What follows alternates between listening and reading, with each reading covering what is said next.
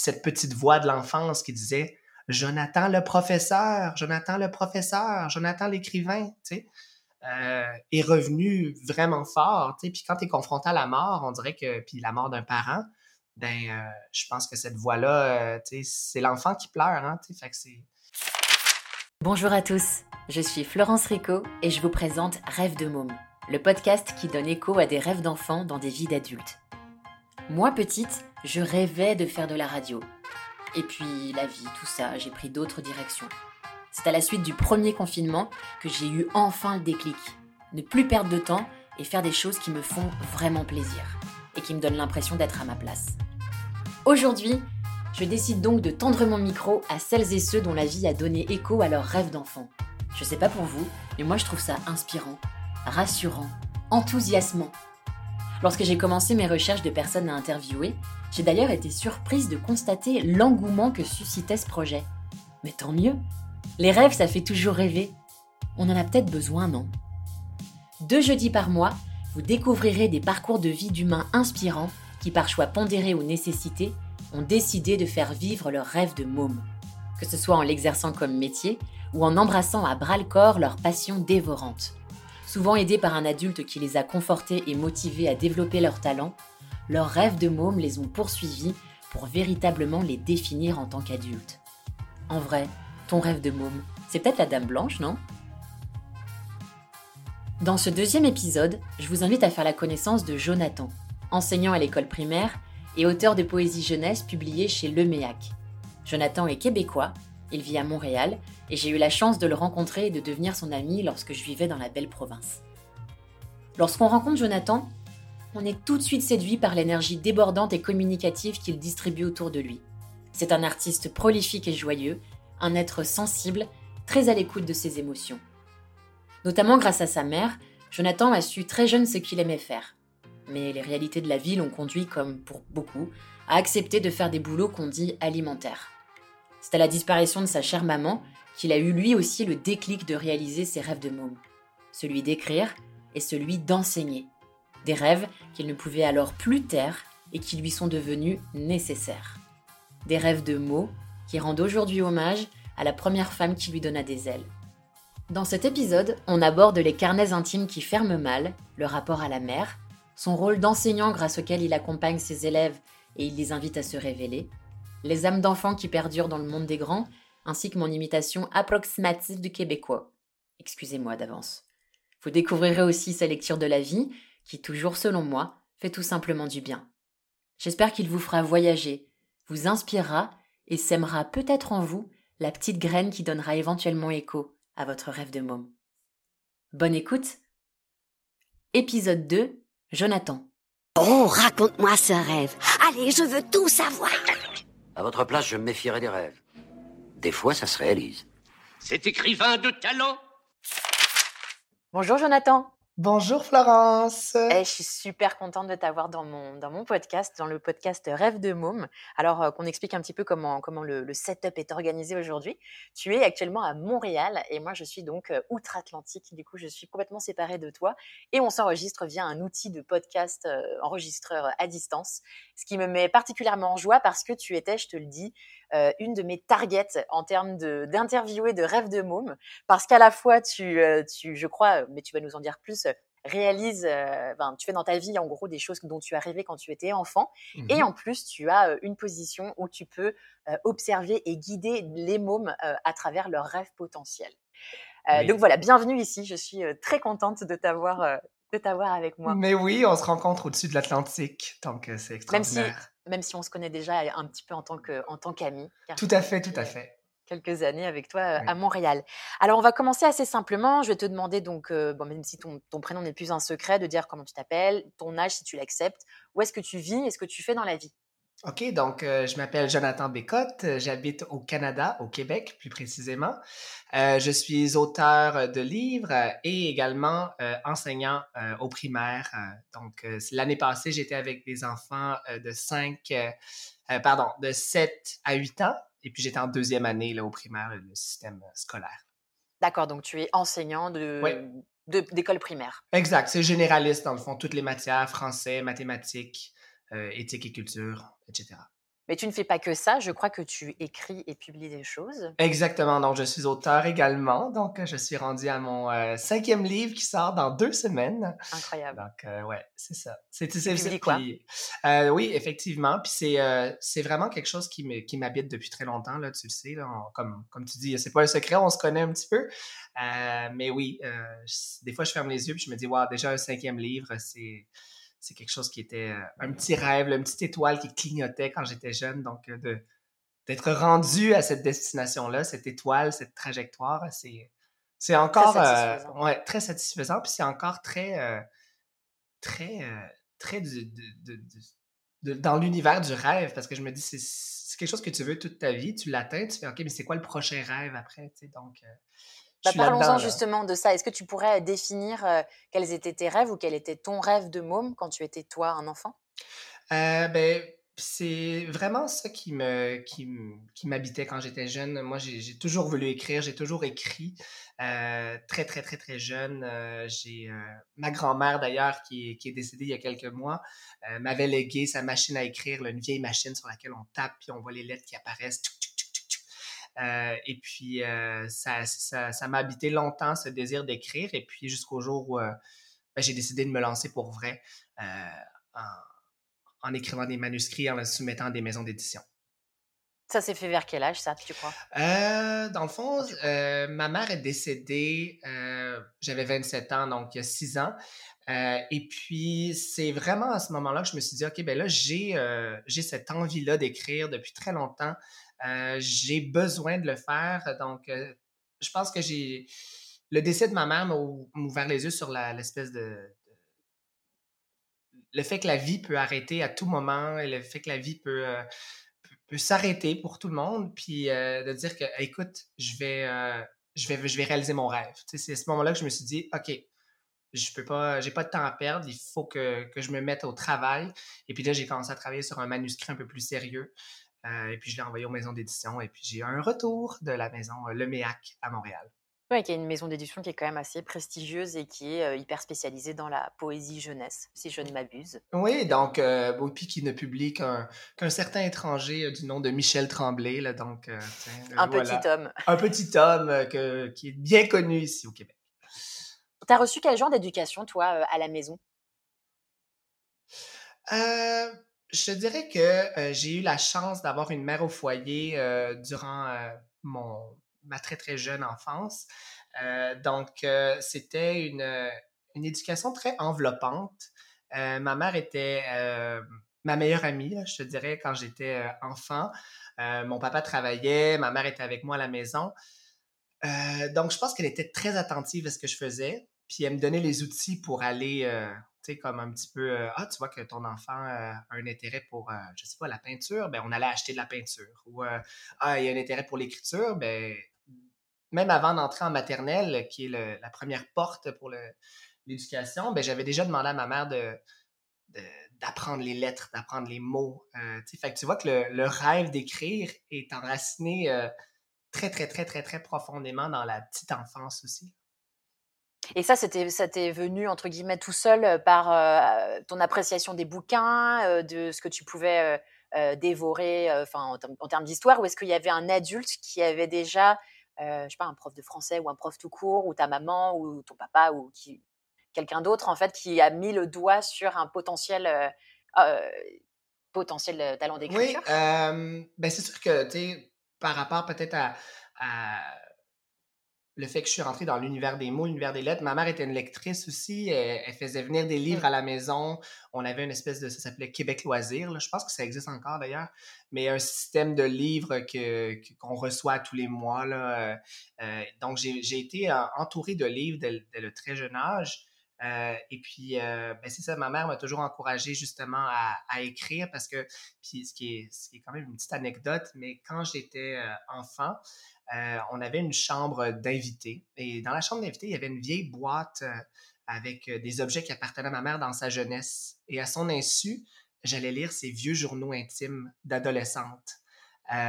et voir la plume de ma mère, une plume d'une adolescente hyper tourmentée, hyper, hyper prise dans, ces, grandes questions qui, t'habitent à l'adolescence, ben, c'est comme si j'avais accès à, ma mère autrice dans sa jeunesse.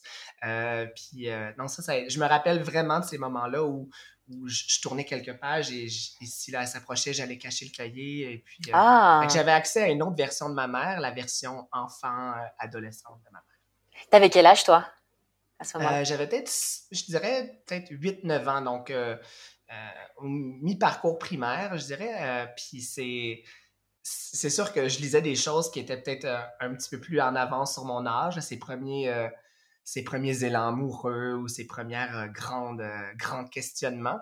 Euh, et puis là, c'est là que j'ai commencé à, vouloir avoir moi-même mon propre journal intime avec le petit cadenas, avec la couverture un peu soufflée, là, avec un petit ourson dessus. la, petite, la petite clé cadenas, on s'entend que tout le monde pouvait ouvrir. Là, C'était pas le gros cadenas à combinaison ultra, ultra difficile à ouvrir. Là. Ouais. Bien sûr. Euh, et, tu crois que ce moment-là, justement, ça a participé à, non pas cultiver le fantasme, enfin peut-être que si, mais du moins à, semer une graine euh, sur euh, à la fois créer un journal intime, mais plutôt pencher ses, émotions, ses états d'âme, parce que toi, tu composes de la poésie et bon, tu es particulièrement quelqu'un de sensible et qui va nourrir à la fois tes émotions, mais qui va avoir mmh plaisir à les partager. Est-ce que tu crois que ce genre de, passage-là dans ta vie et même d'événements a pu éveiller cette, euh, cet axe-là? Ben, tout à fait. Puis ce qu'il faut dire, c'est que quelques années plus tard, après ce, moment des journaux intimes, tout ça, ma mère, mes parents se sont séparés éventuellement et ma mère, en tant que que, femme qui devait euh, se, loger. Elle n'avait pas nécessairement beaucoup, beaucoup d'argent. Elle, m'avait acheté un cahier d'écriture, mon premier vrai cahier d'écriture, pas avec un petit cadenas, là, avec euh, vraiment un vrai cahier. Je me souviens de la couverture, c'était une belle calligraphie, les pages étaient un peu jaunies. Il y avait même un lacet pour, euh, pour tenir le livre. Je, je l'ai encore, ce cahier-là, on s'entend. Je, je garde tous mes cahiers d'écriture. Et elle m'avait acheté une plume aussi, puis c'est comme si vraiment elle m'achetait en cadeau l'écriture. Elle me dit, OK, ça va être ça ta passion, tu sais, suis, suis là ta passion. Donc, euh, tu sais, je dis toujours que ma mère, euh, c'est une écrivaine qui n'a jamais publié, là, mais elle avait, euh, même, même dans ses derniers jours, dans la maladie, elle, tenait un cahier de vie dans lequel elle écrivait ses pensées, tout ça.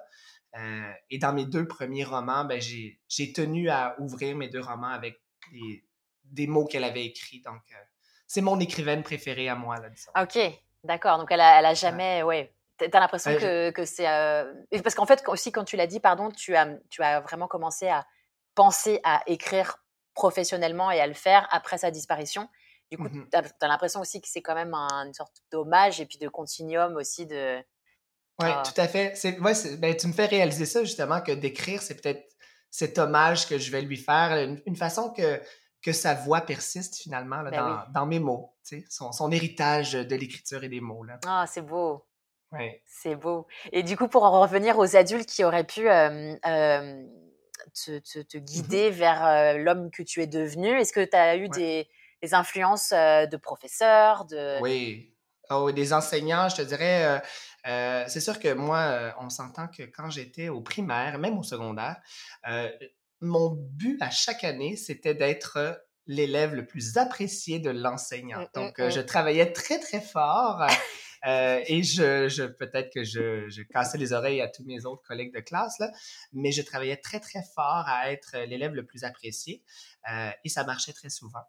Euh, et puis, ben, j'ai, je terminais assez rapidement mes travaux, alors je demandais à mes enseignantes si je pouvais écrire puis euh, j'appelais ça la poésie de Jonathan. Puis j'avais un petit cahier que que qui me suivait d'année en année, dans lequel j'accumulais mes poèmes d'enfants, qui étaient euh, souvent rimés et très, très simples. Puis euh, les, enseignantes me donnaient du feedback. Puis tu sais, j'ai pas nécessairement une enseignante en particulier parce qu'à chaque année, je pense qu'un enseignant, étant moi-même enseignant, un élève qui s'occupe tout seul comme ça, et qui te demande de regarder ses textes, ben, tu le fais parce que c'est oui c'est cadeau. une passion, c'est cadeau. E, exactement, c'est un élève cadeau, tu sais. Euh, puis c'est ça, de fil en aiguille, euh, plus j'avançais dans ma, dans ma scolarité, euh, ben, les enseignants m'ont, encouragé à aller, à poursuivre ce, chemin-là qui était l'écriture. Et au cégep, dans le fond collégial, avant d'arriver à l'université, j'ai choisi la création littéraire. Donc, je pense que c'est puis, pour vrai, c'est une équipe de femmes dans ma vie. Ce sont toutes les femmes qui m'ont poussé vers l'écriture. Euh, puis c'est souvent ce que je lis. C'est de la littérature écrite par des femmes. Euh, fait que pour moi, il n'y a pas une personne. C'est sûr que ma mère euh, restera toujours cette, cette force qui m'a vraiment poussé vers les mots mais c'est cette, euh, cette collectivité de femmes qui m'ont encouragé euh, dans ma ma grand-mère qui m'a donné ma machine à écrire, ces enseignantes qui lisaient mes textes, qui me donnaient des commentaires. Je pense que sans, sans elles, euh, c'est peut-être que je n'écrirais pas aujourd'hui. Ah. Plus que des hommes. Enfin, y a, finalement, il n'y a pas d'homme qui t'a après, c'est aussi peut-être ben parce que tu avais une sensibilité ou une, mmh une. Parce que tu es, quelqu'un qui est quand même assez généreux. Alors, sans vouloir rentrer dans des gros clichés hyper clivants, il y a des hommes qui peuvent être très généreux, mais cette notion collective, cette notion de transmission, cette notion de, partage est davantage, je dirais, attribuée des femmes. Parce qu'évidemment, je, je, dis ça vraiment avec à pas de loup, comme on dit. Hein. Oui, oui, oui. Ben mais je comprends ce que tu veux dire aussi. Puis c'est, tu sais, oui, euh, mon père lisait mes trucs ou je lui lisais des trucs. Puis, ah, c'est beau, c'est beau. Mais il y avait comme, tu sais, c'est. Puis maintenant, mon père s'est rendu mon fan numéro un. Fait il y a eu ce grand changement-là aussi dans ma vie avec, je veux pas, toute, toute, une évolution à l'adolescence, le, coming out, tout ça. Fait que la relation avec mon père, c'est, c'est plus vers l'âge adulte que ça s'est, que ça s'est l'adolescence, que ça s'est déterminé, puis qu'on a maintenant une relation euh, très, très de proximité. Euh, on est très, très proches l'un de l'autre.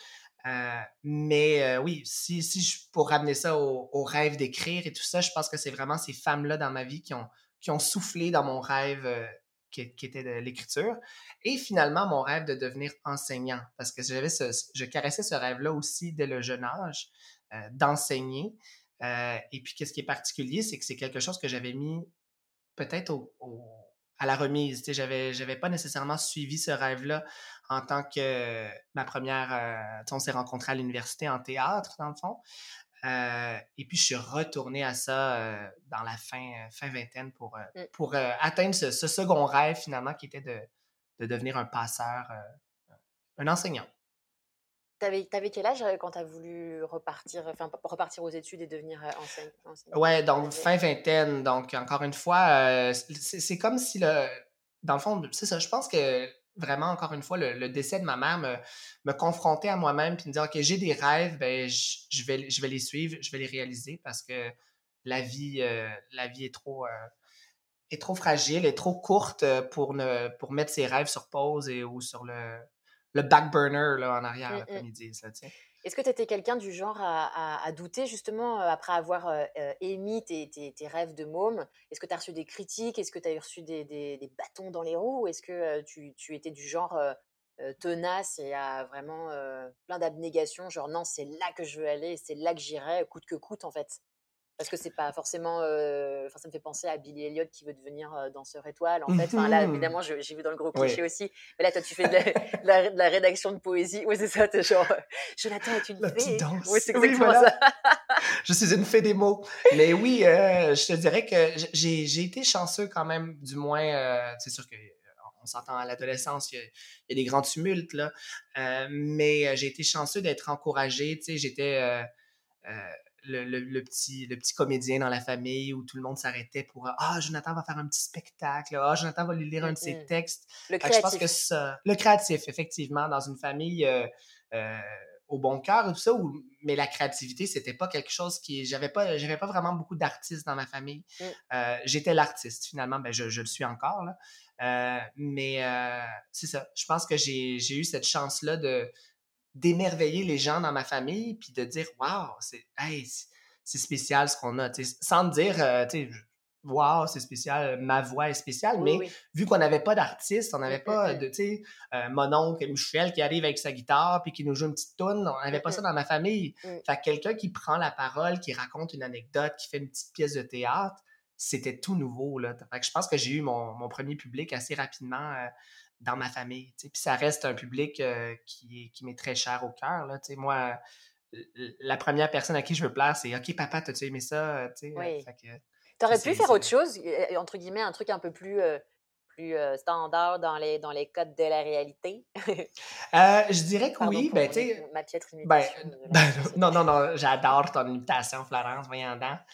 Euh, voyons, ah là, moi, je m'en vais, je, je nous amène au Saguenay, là, là, ça. là, pour tous ceux, là. Ben oui, on va manger des petits bleus verts, là. Fait que, qu'est-ce que je disais donc, euh, sur cette Je digression? te- je Ah oui, oui, une, oui. une joke un petit, peu- un, petit peu, un petit peu plus standard. Euh, ben, écoute, ah, l'enseignement, je pense que c'est, euh, c'est- si je peux dire, entre guillemets, un petit peu plus standard. Euh, Puis, euh, c'était l'emploi que je voulais faire. Sinon, hmm, au secondaire, j'ai envisagé la médecine, peux-tu croire? euh, mais parce que j'étais fasciné par la biologie. Moi, le corps humain, ça me fascine. Mais les mathématiques Ouais. Ont crevé le ballon du rêve assez rapidement. Parce que j'aime ça, les maths, mais les maths euh, avec trop de parenthèses, des lettres, euh, des chiffres, euh, Ouais. consonnes, voyelles, lettres, chiffres, c'est non. C'est pas mon langage, finalement, tu sais. Ben d'ailleurs, c'est c'est c'est- c'est c'est c'est le fun que tu en parles parce que j'ai j'ai eu ce parcours-là un peu de hey, je veux juste avoir un, un travail avec de la l'argent. Oui, c'est ça. J'ai travaillé pour une, une, une compagnie, euh, c'est ça, financière assez très connue euh, au Québec. Euh, La compagnie financière. voilà, voilà, tu sais, voilà, la petite abeille. Euh, et puis, donc, j'ai vraiment apprécié. C'était des conditions de vie extraordinaires. Puis, j'ai rencontré des gens qui sont fascinés par leur travail. mais encore une fois, ce, ce moment-là, ce point de rupture, puis en te parlant, je me rends compte que ça a vraiment été euh, un catalyste là, dans la, la réalisation de mes rêves puis de mon changement de carrière. Mais le décès de ma mère, je, travaillais à cette compagnie-là. Et puis, c'est- quand j'ai fait mon deuil et j'ai dit non, je ne peux plus taire cette voix-là qui me dit T'es pas à la bonne place. C'est pas une mauvaise place, t'es bien. Cette petite voix de l'enfance qui disait Jonathan le professeur, Jonathan le professeur, Jonathan l'écrivain, tu sais, euh, est revenu vraiment fort, tu sais. Puis quand t'es confronté à la mort, euh, puis la mort d'un parent, ben, euh, je pense que cette voix-là, tu sais, c'est l'enfant qui pleure, hein, tu sais. Fait que c'est. Ouais. Oh mon dieu, je vais devenir émotive, là. Ah, mais ouais, c'est ça. Mais de toute façon, c'est, oui. apparemment, c'est vers, euh, on a à peu près à 20 minutes d'enregistrement, tu vois, c'est à partir de là où les choses commencent vraiment à Voilà. se délier. Tu on a un peu creusé sur, dans le passé, tout ça. Ben oui. Hop, ça va. C'est, bien normal. Ben oui. Euh, euh, et avant de switch- switcher à cette partie que je t'ai déjà évoquée hier en pré-interview consistant à mettre le doigt sur les, les rêves de môme vu que tu es enseignant et que tu vois des, des élèves de primaire et qu'en plus tu as cette sensibilité-là. Parle-nous de, ton, de justement de, ta, de, ta, de, ta- de ton rôle en fait Mhm. en, en tant que pédagogue, d'adulte. Euh, tu me racontais que tu avais vu, euh, que tu avais une de tes élèves que tu aimais beaucoup parce que euh, tu l'as trouvée particulièrement touchante parce qu'elle était hyper dans la résolution de conflits et qu'elle avait déjà 8 ans et que tu voyais, évidemment, elle pourrait faire autre chose, hein, elle pourrait être fleuriste et ce serait bien, bien correct, Ben oui. mais tu la voyais déjà potentiellement travailleuse sociale ou dans la psychologie ou un truc. Parle-nous de ce, de cette- de ce rôle-là et de ce que ça t'apporte et de comment tu te sens par rapport à tout ça. Oui, c'est vraiment un, un privilège et puis je, je suis très, très, très conscient euh, de ma position en, en tant que grande influence dans la vie des jeunes. C'est-à-dire que, euh, pas que je les, euh, entre guillemets, brainwash, mais en même temps, je veux leur transmettre des valeurs qui sont positives, je veux leur faire prendre des bons plis parce qu'à cet âge-là, ils sont hyper malléables, hyper ouverts, hyper poreux, ils absorbent tout ce qu'ils voient, tout ce qui... Moi, tout ce que j'ai envie, c'est de, de les bombarder avec des choses qui sont positives, de tirer leur volet au, au maximum pour qu'ils s'ou- ils s'ouvrent au, champ des possibles qui leur appartiennent. Parce que si je prends l'exemple que tu as évoqué, euh, j'ai une élève justement, c'est la petite médiatrice. Là, on, savait que, euh, appelons-la, euh, appelons-la Hélène, tiens. Donc, quand, quand les élèves avaient un, conflit, ils allaient voir Hélène, et puis Hélène prenait le temps d'écouter les deux versions, essayait d'expliquer qu'est-ce qui avait été la cause du conflit. Et puis, à un moment donné, une récréation, elle est restée pour terminer un travail. Et puis, au lieu de la renvoyer à la fin de son travail, on a discuté. Et puis, je lui ai parlé de ça. Je lui ai dit, tu sais, on, on pense, tu sais, comme, parce que souvent, on va penser à, ah, je vais devenir astronaute, vétérinaire, docteur, euh, pilote de course Et chanteuse. et chanteuse, là, tu sais, Star Academy, ouais. là, voyons donc. Et euh, donc, moi, c'était important de lui dire, est-ce que tu connais le, tu sais, puis là, c'était les travaux, les, les, voyons, le, le domaine de la relation de l'aide, tu sais, parce que oui, Mm. les docteurs, les infirmiers sont en relation d'aide, mais puis là, je nommais des, des, euh, des collègues de- qui étaient en éducation spécialisée à mon école, des orthopédagogues, des enseignants, je dis, tu sais, moi, je te vois comme ça, je te vois comme quelqu'un qui veut aider, qui a le cœur plus gros qu'elle-même. Euh, puis j'ai dit, ben, sache que ça existe, euh, ça existe, ce domaine-là, la psychologie. Euh, puis je te vois là-dedans. Fait que moi, mon, mon but, c'était pas nécessairement de dire tu vas devenir psychologue, écoute ma voix, j'enregistre ça dans ton cerveau. Mais c'est que si à un moment donné, elle se questionne de dire Ah, j'ai déjà eu une conversation avec mon enseignant, il m'a parlé de la, relation d'aide, d'éducateur spécialisé. Euh, c'était pour moi important d'allumer peut-être une, ou d'ouvrir une porte tout simplement. Et tu penses que ça a, entre guillemets, un peu fonctionné? Enfin, tu sens que ça a allumé quelque chose chez elle? À cet âge-là, c'est tellement beau parce qu'il y a, y a, une part euh, d'eux qui, qui, sont vraiment curieux, mais il y a une part d'eux aussi qui veulent plaire à l'adulte. Fait que là, c'est sûr que maintenant, je la voyais réaliser des conflits. Puis là, elle allait, ah elle allait tellement loin dans sa résolution de conflits. Euh, elle, leur montrait des techniques de relaxation.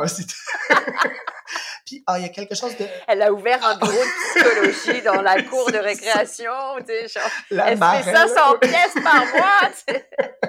elle était dans le, au terrain de Marel, puis il y avait un line-up. Non, non, mais euh, tout ça pour dire que je vais te donner un autre exemple de quelque chose de si beau, là.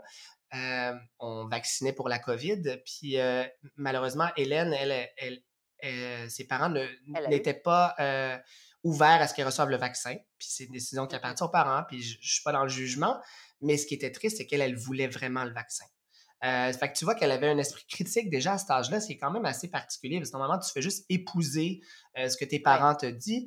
Euh, et puis, il y avait une autre élève dans la classe qui allait se faire vacciner, qui avait très, très peur. Et ce qu'elle a fait, c'est qu'elle lui a découpé un petit cœur en papier, puis elle lui a mis dans la main, puis elle a dit serre le cœur, parce qu'elle a dit je peux pas être avec toi, vu qu'elle allait pas se faire vacciner mais elle dit serre le petit cœur dans la main, puis c'est comme si tu serrais ma main, tu sais. Puis je suis comme, hey, oh! tu sais, à cet âge-là, tu sais, je trouvais qu'elle avait des ben techniques, euh, c'était hallucinant. Je m'ennuie ah, beaucoup, je m'ennuie beaucoup d'Hélène. Tu la, ah, oui, tu la retrouveras pas du coup l'année Non, parce que je suis en début de carrière, fait que je change d'école euh, à ah chaque année pour l'instant, donc, euh, mais ouais. Ça doit être dur, ça. C'est hein? très, très dur. Ouais. Tu as probablement vu la photo sur mes réseaux sociaux où c'était euh, l'apocalypse à la fin de l'année. Oui, oui, c'est ça, genre le torrent. le torrent, le tsunami, le, fleuve Saint-Laurent, quoi. Euh, mais oh oui, J'ai retrouvé la question, c'était, euh, c'était bon, alors même si ça fait un peu, passer du coq à ben l'âne, cette expression. On part du coq à la vache, voilà c'est, est-ce que tu crois que si on s'écoute un minimum, en fait, si à un moment donné dans notre carrière professionnelle, parce que ce, podcast s'adresse aussi aux gens qui vont, j'imagine, avoir envie d'entendre des histoires de reconversion mmh ou de gens qui ont suivi leur intuition, justement, est-ce que tu penses que si on s'écoute un minimum, ce qu'on était enfant nous poursuit quand, on est, quand on est adulte? C'est fou parce que, ben, en tout cas, en te parlant aussi, puis en, en mettant ça sur une ligne du temps, je me rends compte que puis, veux, veux pas, il y a, y a, eu d'autres choses. Moi, j'ai eu mon, mon propre parcours personnel, de, faire justement mon coming out, de, de dealer avec ça à l'adolescence. Mais j'ai l'impression que l'adolescence, c'est un gros nuage. Puis si on réussit à passer à travers le nuage, puis de garder notre enfant intérieur. Moi, je suis, euh, tu me connais, là, puis toi aussi, tu es comme ça, mais on est très team euh, enfant intérieur, vivant. Euh. puis je pense que si on suit ces intuitions-là, c'est fou à quel point tout part de l'enfance tout part de l'enfance. C'est pour ça que je ramène un peu à, ce que tu disais comme en tant qu'enseignant, en tant qu'influence. C'est pour ça que c'est important les enseignants d'ouvrir les volets parce que c'est là que ton. C'est fou, moi, c'est quand j'étais petit, je disais je vais être professeur et je vais écrire des livres. J'ai 34 ans, je suis enseignant puis j'écris des livres. C'est ben fou. Ben fait que je pense que oui, tu as raison, il faut écouter cette voix-là, puis il faut passer à travers le nuage de l'adolescence. Puis je pense que c'est être entouré de gens les plus aimants et les plus bienveillants possibles pour te, te faire rappeler c'était quoi ta voix d'enfant. Je pense que ça, c'est mmh. c'est ce que je me rends compte aussi. Si j'avais eu, c'est encore une fois ma mère en écriture, tu sais, puis des gens qui font comme Hey, tu te souviens-tu quand tu étais jeune? Tu te souviens-tu qu'est-ce que tu voulais faire? Tu sais? Mmh. Parce qu'il arrive des choses dans la vie où on, on, commence à prendre des plis un peu plus solides, puis on, on a tellement une pression de la société qu'il faut avoir notre appartement, euh, ben notre, faut acheter une maison, il faut faire des enfants, faut. Puis des fois, notre rêve d'enfant, ben, il se fait tasser ben par ce moule-là qu'on se fait imposer. moi, je, capote parce que j'ai l'impression que qu'on est tous des robots et que là, le monde dans lequel on est, on est tous des robots. et donc, du coup, ça fait du bien de, garder un peu ce truc, même si c'est un peu cheesy, tu vois, de garder cette, cette lecture en fait des choses, des, êtres humains et de soi-même, et, même de, ralentir pour se poser les bonnes questions et se dire comme, ok, où est-ce que je veux aller, quelles traces je veux laisser, et, et, quel sacrifice je suis, je suis capable de, de, faire pour, pour arriver à ça. Et, et j'en viens à cette question qui me tient, je te vois sourire car nous avons la vidéo. Qu'est-ce que tu dirais, toi, Jonathan, 34 ans, à, l'enfant que tu étais mmh Ouais.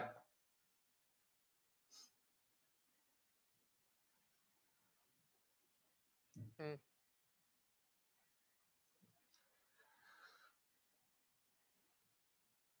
Mmh. Ben, d'abord, je dirais profite du temps que tu as avec ta maman parce que tu en auras pas, euh, tu auras pas toute une vie avec elle.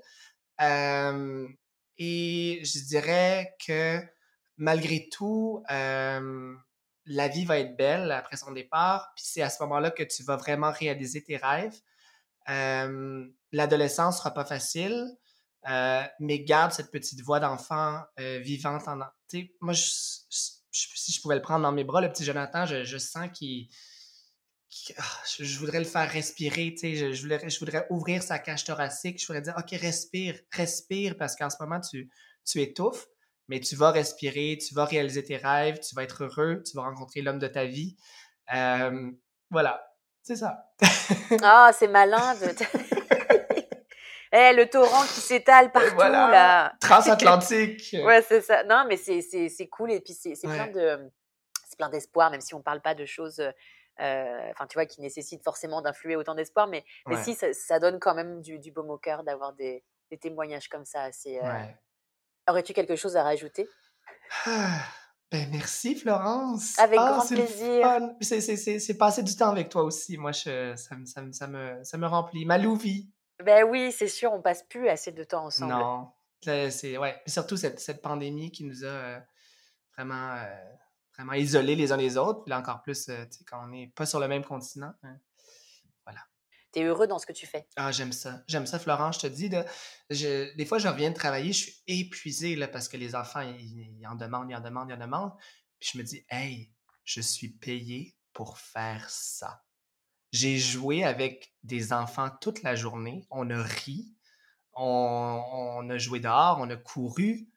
Je, suis payé pour faire ça, moi, là. Vraiment, tu sais, fait que, ouais. Puis encore une fois, j'imagine que c'est parce que j'avais le rêve depuis très longtemps, puis d'atteindre son rêve, c'est comme si le travail c'est comme si le travail, c'est pas un travail, c'est ben, ce que j'ai toujours voulu faire, c'est ce que je suis bon, puis euh, c'est ça. C'est ce que j'étais destiné à faire. C'est sûr que ça tombe dans le bouillon de poulet pour l'âme, le destin euh, et la lignée tracée, mais c'est ça. Je me dis, si je m'étais écouté un petit peu plus tôt, euh, je pense que j'en serais à... Parce que là, on va se dire, ça va être ma troisième année en enseignement, fait que c'est un retour euh, très tardif. J'ai fait mon premier bac. La présence des enfants est, quand même assez merveilleuse.